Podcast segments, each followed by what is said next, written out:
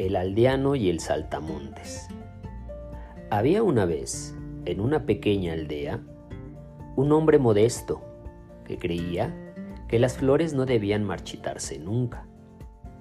Todas las mañanas, al despertar, después de preparar su café, se acercaba al jardín a hablar con sus flores y plantas.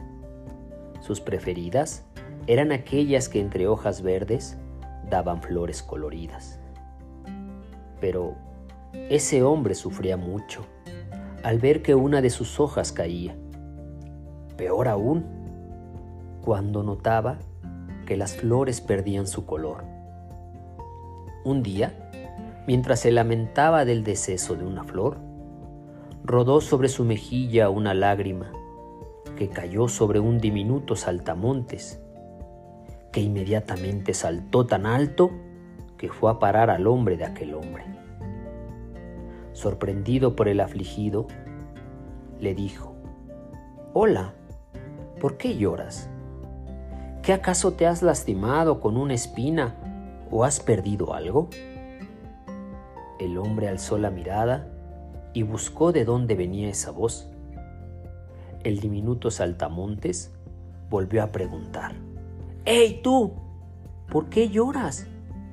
El hombre miró hacia su hombro y descubrió que era el saltamontes quien le hablaba.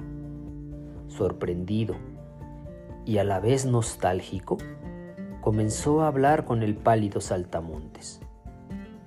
Respondió, ¿qué? ¿Qué qué me pasa? Pues que quiero mucho a mis flores y a mis plantas.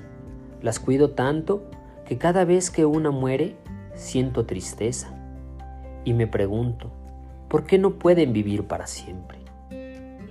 El saltamontes escuchó con atención la confesión del aldeano y le replicó, ¿pero es que no sabes que así funciona la naturaleza?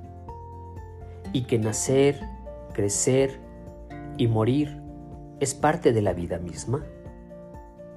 El hombre, más desconcertado, dijo, sí, lo sé pero es injusto que las flores tengan que marchitarse. Amigo, interrumpió el pequeño saltamontes, lo que pasa es que no sabes dejar fluir. Las flores son hermosas y nos dan lo mejor de su color y aroma, pero ellas, como todos los seres vivos, tenemos un momento y un cometido en la vida. Las bellas flores y plantas están con nosotros para dar colorido y frescura, pero tienen que dar su espacio a otras nuevas que vendrán. El hombre bajó la mirada, al mismo tiempo que el saltamontes pegó un brinco repentino y se posó en una hermosa margarita morada, y preguntó, ¿Recuerdas esta maceta? Hace dos días solo estaba llena de verdes y diminutas hojas y ahora su flor le ha puesto alegría. Ayer te vi sonreír mientras le ponías agua, ¿cierto? El hombre alzó la cara y respondió con una sonrisa.